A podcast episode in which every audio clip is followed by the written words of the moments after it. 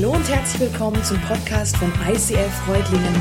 Schön, dass du den Weg im Web zu uns gefunden hast. Ich wünsche dir in den nächsten Minuten viel Spaß beim Zuhören. Danke, Vater, dass wir in dir einen lebendigen Gott haben. Danke, dass du eine Freude dran hast, dich uns zu offenbaren und das immer wieder neu tust. Ich möchte dich einladen, dass du dein Wort jetzt heute für uns erkennbar machst, dass du dich offenbarst und dass wir mehr von dir erkennen dürfen, Jesus, in unseren Herzen. Danke. Amen.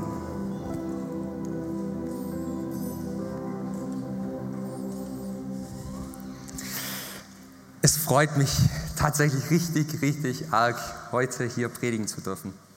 Ähm, ich wurde vorher schon kurz vorgestellt, ich heiße eigentlich Jan David, man nennt mich hier gemeinhin JD. Ich bin mit Sophie verheiratet. Ähm, ich studiere momentan noch in Tübingen. Und es ist tatsächlich heute das erste Mal, dass ich von dem Boot aus predigen darf. Also das macht die Sache ja zusätzlich noch aufregend. tatsächlich bin ich auch im Alltag kein so erfahrener Bootsfahrer wie andere, die hier gelegentlich predigen. Ähm, die einzige Erfahrung, die ich in, dem, äh, in, de, in der Sache vorweisen kann, ist, ähm, letztes Jahr wir, waren wir mit, mit äh, zwei befreundeten Paaren in, in Italien im Urlaub und wir haben entschieden, wir, wir leihen uns ein Boot und fahren damit einen Tag lang der, der Küste entlang. Ähm, und tatsächlich, wir sind halt alle noch nicht Boot gefahren, hatten alle nicht so viel Ahnung. Ähm, wie wenig Ahnung wir hatten, wurde mir erst bewusst, als wir äh, in diesem Boot saßen uns Smartphones auspacken mussten und googeln mussten, wie man eigentlich genau einen Anker auswirft. Und so saßen wir alle in diesem Boot und haben gegoogelt. Also falls irgendjemand meint, Anker auswerfen ist eine einfache Sache, das, da ist ganz viel Technik dahinter und man kann da auch viel dazu lesen und dann auch viel Zeit in dem Boot verbringen. Genau. Wir haben in den letzten Wochen ja einiges ähm, zum, zum Thema Boot gehört und gehört, dass das Boot ähm, wie, ein, wie ein Rettungsboot für uns sein kann. Und der Mike hat letzte Woche am Ende seiner Predigt uns nochmal ähm, darauf hingewiesen, dass, dass auch wir als Gemeinde wie ein Schiff sind.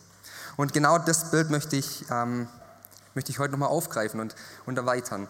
Weil schon in der frühesten Christenheit war das Schiff das wichtigste Bild für die Gemeinde. Ähm, und, und das war einfach nicht komplett random gewählt, sondern das war die Schlussfolgerung aus der Geschichte von den Jüngern, die auf dem stürmischen See Genezareth unterwegs sind. Ähm, diese Jünger fahren da auf dem See Genezareth und ein Sturm zieht auf und sie geraten plötzlich in, in ernsthafte Gefahr. Sie werden von Wellen hin und her geworfen und sie checken, dass es jetzt um ihr Überleben geht.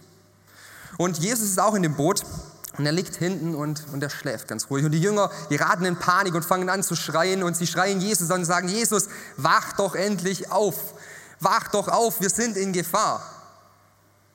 Und an irgendeinem Punkt wacht Jesus dann auf und er stellt sich in dieses Boot auf diesem stürmischen See und er sagt zum Sturm, sei still. Und der Sturm wird still. Und ähm, die, die ersten Christen, die haben sich in dieser Geschichte wiedergefunden. Die haben sich bei diesen Jüngern wiedergefunden. Die haben gemerkt, wir als Gemeinde, wir sind doch irgendwie, wir sind doch eigentlich genau wie diese Jünger im Boot. Wir fahren hier durchs Meer des Lebens und wir werden hin und her geworfen von den, von den Zweifeln, von, von Wellen der Zweifel, von Wogen der Anfechtung. Und die, die Gemeinde, die dadurch diesen Lebenssturm steuert, ist sich auch klar, dass Jesus da ist. Aber irgendwie ähm, ist er da und doch nicht greifbar. Wo ist er in all der Verfolgung, in all der Angst, in all der Verzweiflung, die wir gerade hier in unserer jungen Gemeinde haben? Das fragen sie sich. Aber diese, diese Gemeinden sind sich auch bewusst, dass Jesus zum richtigen Zeitpunkt eingreifen wird, dass er eingreifen wird. Da sind sie sich sicher, da sind sie überzeugt. Origenes, einen, den wir heute als die Kirchenväter bezeichnen, der hat dieses Bild genommen und noch ganz wunderbar ausgeformt. Dieses Schiff, das wird zusammengehalten von, von Planken. Die Planken wie die Liebe in Kolosser 3. Die Liebe sei das Band, das euch zusammenhält. Und der Heilige Geist hat er, hat er gemerkt, der Heilige Geist ist eigentlich, das ist doch ein Wind, das ist doch der Wind, der uns als Gemeinde voranbringt. Und dann hat er dann noch gedacht, ja stimmt, so ein, so ein Schiff, das hat doch auch einen Mast. Und das steht im Zentrum, dieser Mast. Und dies, dieser Mast, das ist das Kreuz. Das Kreuz muss im Zentrum dieses Schiffs stehen. In der Mitte dieses Schiffs, über unsere Köpfe hinweg, über die Köpfe der Gemeinde hinweg überragt es alles. Und so schreibt Origenes über den Mast, das Kreuz Christi ist das tragende Geheimnis der Kirche, ihres Wesens, ihres Geschicks und ihres ewigen Ziels. Es muss im Zentrum der Kirche sein. Genau dieser Mast wird heute für uns das, das nächste Bild sein und das, das Entscheidende und auch das letzte Bild in dieser Serie. Heute ist das, Christ, das Kreuz für viele Christen ähm, nicht, mehr, nicht mehr so richtig angenehm, dein, dein Zentrum von, von unserem Gemeindeschiff. Dieses Zentrum mit all dem, mit all dem negativen Gedöns von Schuld und, und Problemen und Tod. Brauchen wir das eigentlich heute noch? Vieles von dem, was die Kirche traditionell als, als gute Nachricht verstanden hat, das wird heute von unserer Gesellschaft eher so, in unserer Zeit eher so als zunehmendes Problem gesehen. Aber es ist nicht so, dass es nur bei uns jetzt so aufkam. Das Kreuz war zu allen Zeiten ein Problem. Das Kreuz war zu allen Zeiten eine Provokation an alle Gesellschaften, an alle Kulturen und alle Menschen, die da drin gelebt haben. Paulus schreibt in 1. Korinther 1, 22 bis 23, die Juden wollen Wunder sehen, die Griechen fordern kluge Argumente. Wir jedoch, wir verkünden Christus, den gekreuzigten Messias. Für die Juden ist diese Botschaft eine Gotteslästerung und für die anderen Völker ist es gar völliger Unsinn.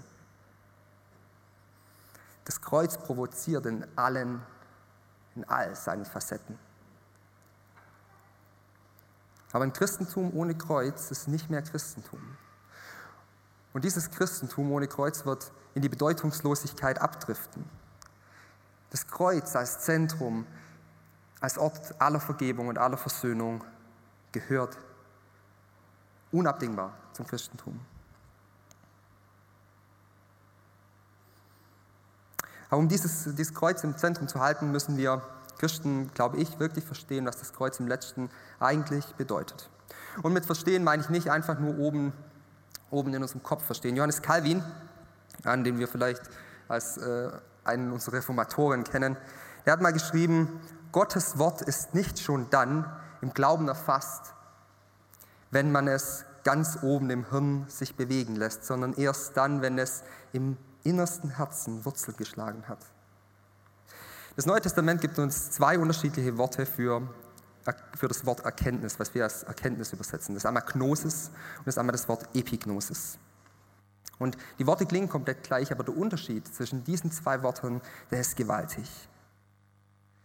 In Epheser 3, 17 bis 19 schreibt Paulus, durch den Glauben wohne Christus in euren Herzen. In der Liebe verwurzelnd auf sie gegründet, so sollt ihr dazu fähig sein, die Länge und Breite, die Höhe und Tiefe zu ermessen und die Liebe Christi zu erkennen, die alle Erkenntnis übersteigt. Es ist ein Unterschied, ob ich etwas im, im Kopf verstehe oder ob ich es im Inneren, in meinem Herzen, wie Paulus hier schreibt, begreife. Es macht vielleicht theoretisch keinen Unterschied, aber praktisch, praktisch verändert das alles. Der Erweckungsprediger Spurgeon, der schrieb mal, viele Christen meinen, den längsten Weg, den das Evangelium zurücklegen muss, ist der Weg an die entlegenen Orte der Erde. Aber das stimmt nicht. Der weiteste Weg für das Evangelium ist der vom Kopf ins Herz. Im Glauben sind es gerade die grundlegenden Dinge, die wir oft nur verstehen und nicht begreifen.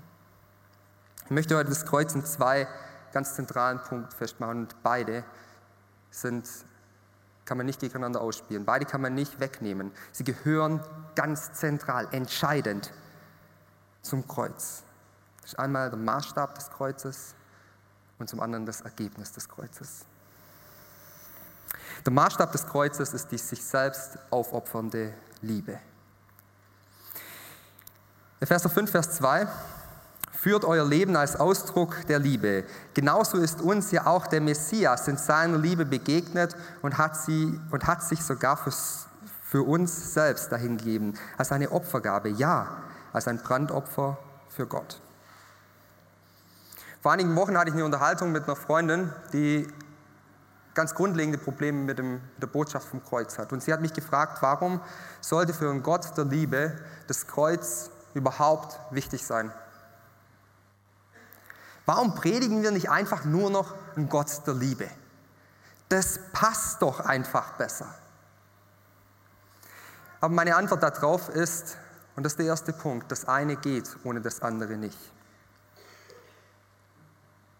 Es gibt keine, gar keine echte Liebe ohne ein Opfer.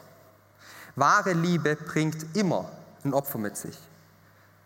Ganz einfach, weil es die tiefste Funktionsweise der Liebe ist.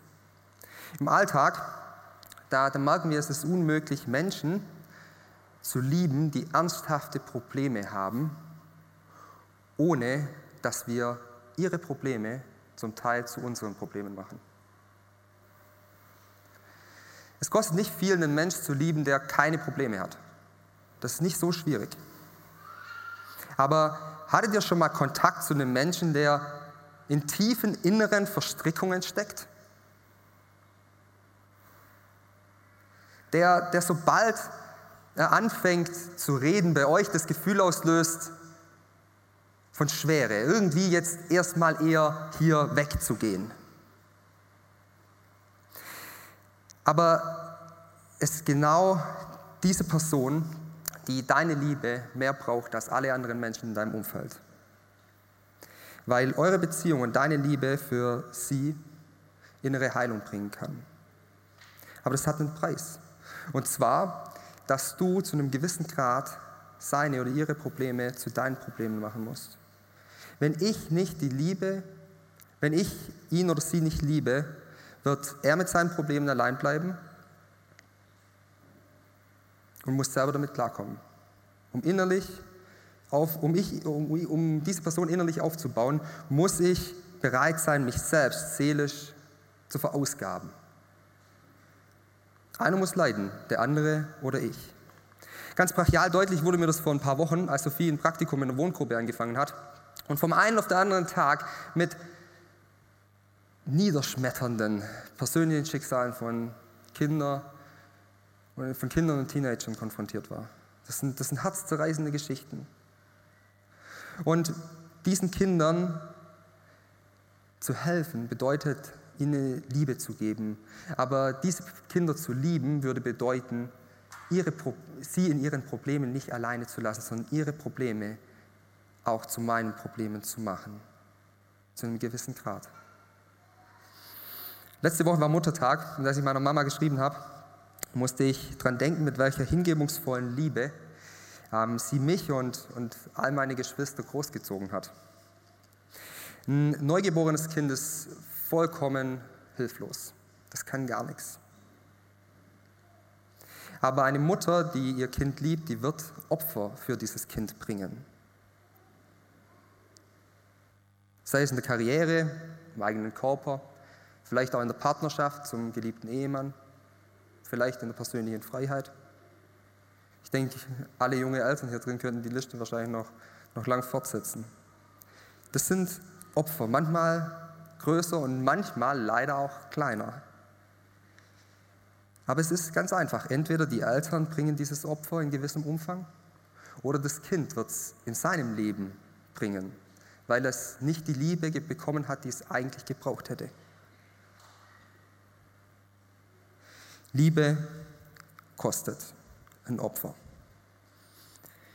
Entweder man selbst oder der andere. Jede stellvertretende Liebe zu einem anderen Menschen ist auch gleichbedeutend ein stellvertretendes Opfer. Und die Bibel spricht davon, dass wir Menschen echte Probleme haben. Dass wir Menschen echt, echt dick ein Problem haben, weil wir einander leider nicht so vollkommen lieben, wie wir es eigentlich tun sollten. Wir handeln selbstsüchtig, wir betrügen einander, wir nutzen einander aus, wir leben auf Kosten anderer, manchmal auch auf Kosten anderer Generationen oder wir führen Kriege, In 1. Johannes 4, Vers 16, da steht dieser kurze Bibelvers, dieser kurze Satz, Gott ist Liebe. Aber wenn das wahr ist, wenn Gott Liebe ist, wie könnte er, der doch liebt, sich dann nicht in unsere Lage hineinbegeben, in die Gewalt, die wir leiden, in die Zerstörung, in den Schmerz, in das Leid. Wie könnte er, der doch liebt? Wenige Stunden vor seiner Hinrichtung, da hat Jesus zu seinen Jüngern gesagt, die Stunde ist gekommen, siehe, der Menschensohn wird in die Hände der Sünder gegeben. Die Bibel erzählt von vorne bis hinten, wie Gott um die Herzen der Menschen kämpft, von Adam bis Petrus. Gerade weil er sie liebt. Aber wenn wir das, das Kreuz wegnehmen, dann haben wir keinen Gott mehr, der radikal liebt. Dann haben wir nur, nur noch ein Wort. Der Maßstab des Kreuzes ist die Liebe, die bereit ist, sich stellvertretend auf die Leiden der Geliebten einzulassen. Jesus kämpft am Kreuz nicht nach den Maßstäben der Welt. Er besiegt diese Maßstäbe gerade, indem er ihnen nicht folgt. In der Welt siegt immer der Stärkere über den Starken, der Mächtigere über den Mächtigen. Und die Schwache, die liegen immer am Boden und werden getreten. Aber Jesus kommt und er leidet mit den Unterdrückten. Ein Gott, der meine Leiden kennt, weil er sie tatsächlich bis ins letzte Detail kennt. Das ist spektakulär. Das ist absurd. Und da fragt jemand, warum Paulus in 1. Korinther schreibt, dass es für die Völker völliger Unsinn. Das ist die Botschaft der Bibel. Das ist radikal. So ist Gott. Philipper 2, 6 bis 11 schreibt Paulus es, äh, über Jesus. Er, Jesus, war in allem Gott gleich. Und doch hielt er nicht gierig daran fest, so wie Gott zu sein. Er gab alle seine Vorrechte auf und wurde einem Sklaven gleich er wurde ein Mensch in dieser Welt und teilte das Leben der Menschen. Im Gehorsam gegen Gott erniedrigte er sich so tief, dass er sogar den Tod auf sich nahm. Ja, den Verbrechertod am Kreuz. Darum hat Gott ihn auch erhöht und ihm Rang und Namen verliehen, der ihn hoch über alles stellt. Das Kreuz zeigt die Verkehrung der Maßstäbe im Reich Gottes. Gottes Reich ist so ganz anders als das Reich dieser Welt. Wenn Jesus davon spricht, dass die Ersten die Letzten sein werden die Letzten die Ersten, dann meint er keine Schlange vorm Supermarkt, sondern dann meint er genau das, was er hier getan hat. Der Maßstab des Kreuzes ist die sich selbst aufopfernde Liebe. Aber, und das ist ganz, ganz wichtig, das Kreuz ist nicht nur ein Symbol für sich selbst aufopfernde Liebe. Das ist kein reines Liebessymbol, ein schönes Beispiel für für die Liebe Gottes. In Markus 10, Vers 45, das schreibt Jesus, äh, das sagt Jesus, steht da geschrieben, dass Jesus sagt, auch der Menschensohn ist nicht gekommen, um sich bedienen zu lassen, sondern um zu dienen und sein Leben als Lösegeld für viele Menschen hinzugeben. Als Lösegeld für viele Menschen hinzugeben. Und damit komme ich zu meinem zweiten Punkt. Jesu Tod war nicht nur ein Symbol, sondern er war notwendig. Er war notwendig, um Menschen zu vergeben, weil wir Sünder sind. Das Ergebnis des Kreuzes ist die ewige Vergebung. Die zweite Frage, die mich die Freundin stellte, ähm, die mir die Freundin stellte, mir, ähm, warum kann Gott den Menschen nicht einfach so vergeben? Er ist doch Gott. Und diese Frage haben wir tatsächlich als Teenager sehr, sehr häufig gestellt. Warum sollte Gott was nicht können, was selbst ich kann? Selbst ich kann Menschen vergeben, ohne Wiedergutmachung zu bekommen. Oder? Warum, warum kann Gott nicht einfach so vergeben? Warum braucht es da Kreuz und Tod? Ich glaube, dazu müssen wir erstmal anschauen, was, was Vergebung überhaupt ist. Ähm, und dazu möchte ich auf ein Gedankenexperiment einladen. Stellt euch mal vor, ihr habt Besuch. Und euer Besucher läuft durch euer Wohnzimmer, während er eine Geschichte erzählt und ist genauso ähm, hüpfig unterwegs wie ich und er stößt dabei eine Lampe um. Und die Lampe fällt auf den Boden. Und die Lampe zerbricht. Jetzt habt ihr zwei Möglichkeiten. Entweder ihr könnt den Freund die Lampe bezahlen lassen oder eben nicht. Wenn er sie nicht zahlen lasst, dann müsst ihr sie zahlen, weil es ist ja ganz klar ein objektiver Schaden entstanden. Und irgendjemand muss für diese Lampe aufkommen. Entweder ihr selber oder der andere. Und das mag uns auf Geld und auf materielle Dinge wahnsinnig, wahnsinnig logisch vorkommen. Aber im Bereich von nicht materiellen Schäden, da wird es erheblich komplizierter, obwohl es eigentlich genau das Gleiche ist. Wenn man vom Partner betrogen wird oder vom Arbeitskollege, ähm, vom, vom, vom, vom Arbeitskollege schlecht gemacht wird und bekommt die, die Beförderung nicht, dann wird einem doch objektiv Glück, vielleicht ein guter Ruf oder vielleicht das Vertrauen in, in künftige Partner und Beziehungen zerstört. Das wird doch geraubt. Und wenn das der Fall ist, dann hat man auch zwei Optionen. Man kann entweder der andere dafür bezahlen lassen, man kann ihn büßen lassen, man kann versuchen, ihn zur Rede zu stellen und ihn dabei verletzen, man kann ihn anschreien, man kann auch schlecht über die Person reden und ein bisschen ihren Ruf zerstören. Und dann merkt man irgendwie, ja, das, ja, das tut schon irgendwie wie gut. Es gibt irgendwie, wenn es die Person da trifft, dann ja, ja. Das ist die eine Option. Die zweite Option ist zu vergeben. Die Sache bei der Vergebung ist halt nur, ähm, wenn ich vergebe, muss ich nicht nur damit fertig werden, dass mir jemand Glück, Ruf und, und Chancen ähm, äh, zerstört hat, sondern da muss ich auch noch dafür, da, darauf verzichten, diese Person dafür büßen zu lassen. Anstatt dem anderen die Kosten für den entstandenen, entstandenen Schaden jetzt aufzubürden und aufzuladen, nehme ich die auch noch auf meine Kappe. Doppelt, quasi. Vergeben bedeutet, die Kosten nicht dem Übeltäter aufzulasten, sondern sie selber zu tragen. Und, und damit wird erst der Weg für Erneuerung und Veränderung möglich. Dietrich Bonhoeffer, der schrieb, kurz bevor er von den Nazis im KZ hingerichtet wurde, ähm, jeder, der jemandem vergibt, trägt dessen Sünden. Jeder, der jemandem vergibt, trägt dessen Sünden. So funktioniert Vergebung und Sünde. Das ist eine unauflösbare innere Logik. Und am Kreuz hat Gott sichtbar den entstandenen Schaden ganz komplett auf seine Kappe genommen. Gott hat das getan, was Bonhoeffer hier schreibt. Er hat es nur in unendlich größerem Ausmaß tun müssen, weil der Schaden unendlich größeres Ausmaßes war. Größeren Ausmaßes war. Gott hat den Schaden ganz auf sich genommen. Jesus war ganz Mensch und ganz Gott. Er war kein Mensch wie der andere, sondern in ihm trat Gott auf diese Erde und er wurde Mensch.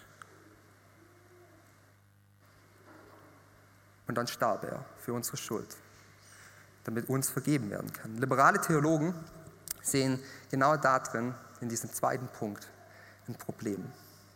Warum? Weil das ist doch eigentlich nur so eine antike Opferkultgeschichte, oder? Gott fordert ein Menschenopfer. Aber genau das ist es nicht. Genau das ist es nicht. Es ist nicht wie bei den primitiven alten Gottheiten der Antike. Gott wird nämlich Mensch und er vergießt sein eigenes Lebensblut. Und das nur zu dem Zweck, dass er am Ende der Zeit alles Böse vernichten kann, ohne dabei uns Menschen vernichten zu müssen.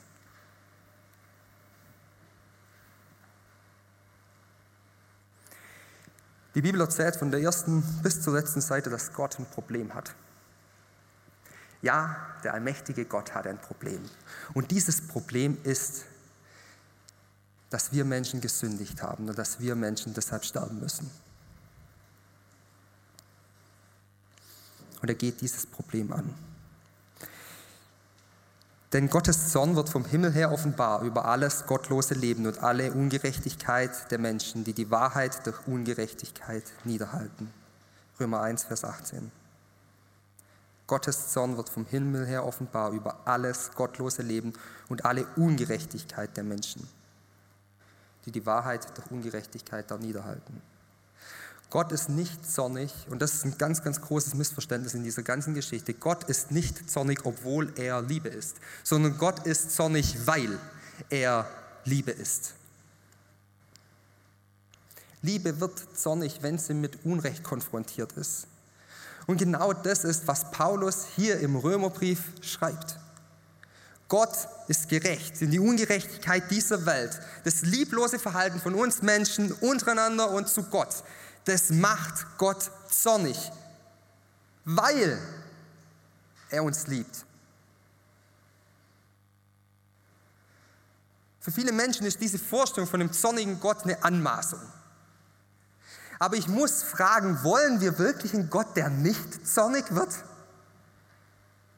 Gottes Zorn bedeutet, dass es Gott nicht gleichgültig ist, wenn er sieht, wie wir in unserem Wohlstand Kinder im Jemen verhungern lassen. Gottes Zorn bedeutet, dass es ihm nicht gleichgültig ist, wenn er nach Mariupol schaut und die Kinder und die Frauen dort ermordet liegen sieht. Gottes Zorn bedeutet, dass es ihm nicht egal ist, wenn er die Gaskammern in den KZ sieht. Das bedeutet Gottes Zorn. Es ist ihm nicht egal. Ihn, so steht es in Römer 3, Vers 25, ihn hat Gott vor den Augen aller Welt zum Sühneopfer für unsere Schuld gemacht. Durch sein Blut, das er vergossen hat, ist die Sühne geschehen und durch den Glauben kommt sie uns zugute. Durch dieses Sühneopfer hat er jetzt in unserer Zeit seine Gerechtigkeit unter Beweis gestellt. Am Ende steht und fällt diese ganze Geschichte mit dem Kreuz mit der einfachen persönlichen Frage, ob ich ein Sünder bin. An dem Punkt, an dem ich akzeptiere, dass ich schuldig bin, dass ich nicht, dass man mir nicht einfach so vergeben kann, dass es hier um wirklich einen Schaden geht. An dem Punkt erschließt sich mir dieser zweite Teil vom Kreuz. Und wenn nicht, dann bleibt das Kreuz ein nettes Symbol für Liebe und Vergebung.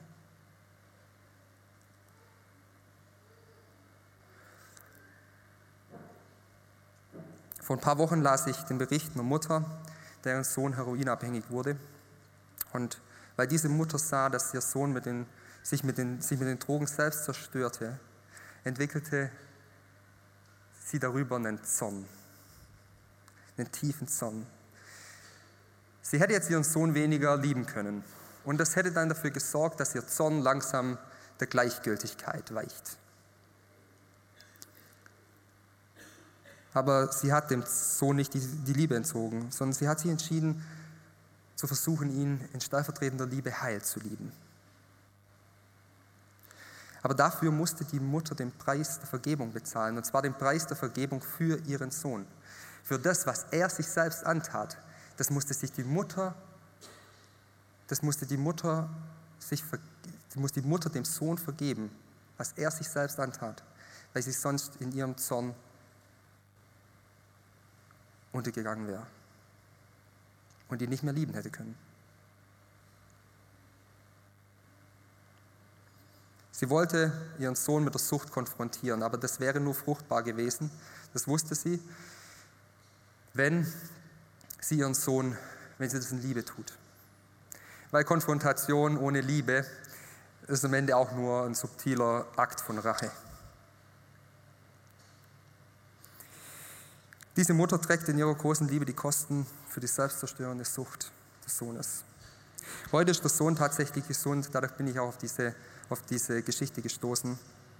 Und das deshalb, weil sie ihn durch die Therapie begleiten konnte, weil sie ihn dazu bringen konnte, eine Therapie zu machen.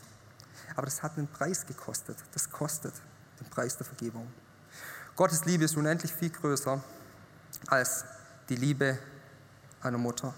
Und sein Zorn der ist unendlich gewaltiger als der Zorn einer Mutter. Und der Preis, den Gott gezahlt hat für die Vergebung, der ist unendlich viel größer, kostbarer und teurer als jeder Preis, den wir Menschen jemals bezahlen könnten. Das Kreuz von Jesus war der Akt, an dem Gott sich selber opfert, um in purer Liebe die Ungerechtigkeit zu sühnen. In Jesaja 53, Vers 4 und 5, da steht in Wahrheit, aber hat er die Krankheit auf sich genommen, die für uns bestimmt war. Und er hat die Schmerzen erlitten, die wir verdient hatten. Wir meinten, Gott habe ihn gestraft und geschlagen, doch wegen unserer Schuld wurde er gequält und wegen unseres Ungehorsams geschlagen. Die Strafe für unsere Schuld traf ihn und wir sind gerettet. Er wurde verwundet und wir sind heil geworden. Das Kreuz zu verstehen und zu akzeptieren fordert von uns diese zwei Punkte. Diese zwei Punkte zu verstehen. Und wenn wir sie im und wenn wir sie in unserem Herzen wirklich verstehen, dann würde das unser Christsein radikal verändern. Wenn wir dieses Kreuz wirklich verstehen würden, dann würde es unser Christsein radikal verändern. Wenn wir verstehen würden, wie viel wir Menschen wert sind, wie wertvoll wir sind, dass Gott sich selbst in aufopferungsvoller Liebe hingibt, dann würden wir anfangen, andere Menschen mehr zu lieben und wir würden anfangen, uns selber mehr zu lieben. Und wenn wir verstehen würden in unserem Herzen, tief in unserem Herzen verstehen würden, dass diese Vergebung, die da am Kreuz passiert ist, nicht irgendwie eine billige Vergebung war, die einfach mal so über den Tisch geht, sondern eine teure Vergebung war, dann würden wir aufhören, anderen Menschen ihre Schuld und Fehler hinterherzutragen, hochnäsig, sondern wir würden in Demut anfangen, ihnen zu vergeben, selbst wenn uns das alles kosten mag. Und wenn wir als letztes verstehen würden, dass, dass Gottes Zorn in Jesus Christus im Glauben an ihn ein für alle Mal ausgeräumt ist, dass da nichts mehr gibt, was ich leisten oder tun bräuchte, um diesen Gott gut zu stimmen, dann würden wir, wir würden mutiger glauben, wir würden freudiger Christsein leben. Wir würden uns ihm, wir würden uns ihm liebender nähern.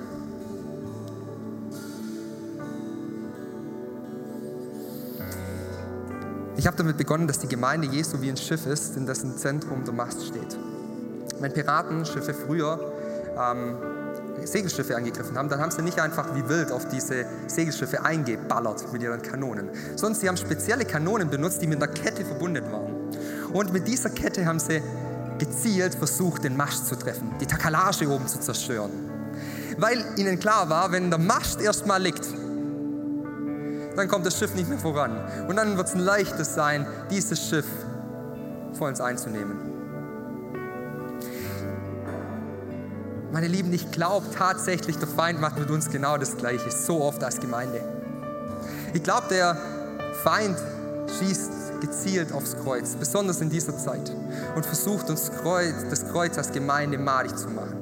Dass wir es nicht verstehen, dass wir es nicht wertschätzen, dass wir es vom Zentrum an den Rand stellen. Die Gemeinden, denen, das, denen der, der Mast gefällt ist, die gehen nicht unter, die schwimmen weiter. Die, die Planken der Liebe, die halten ja noch. Aber wohin?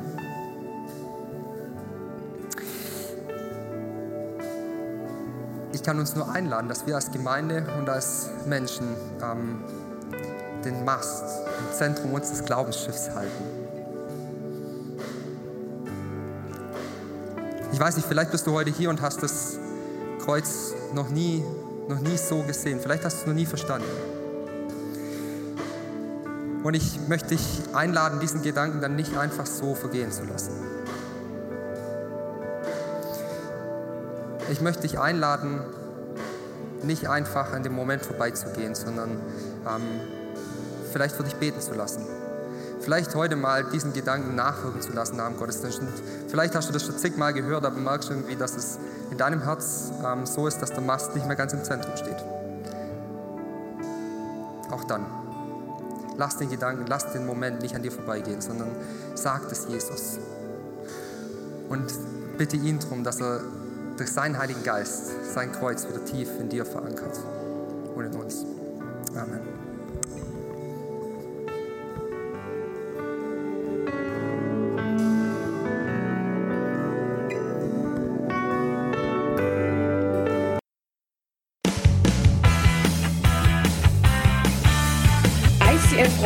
Sagt Dankeschön fürs Reinklicken. Weitere Infos findest du unter www.icf-reutlingen.de.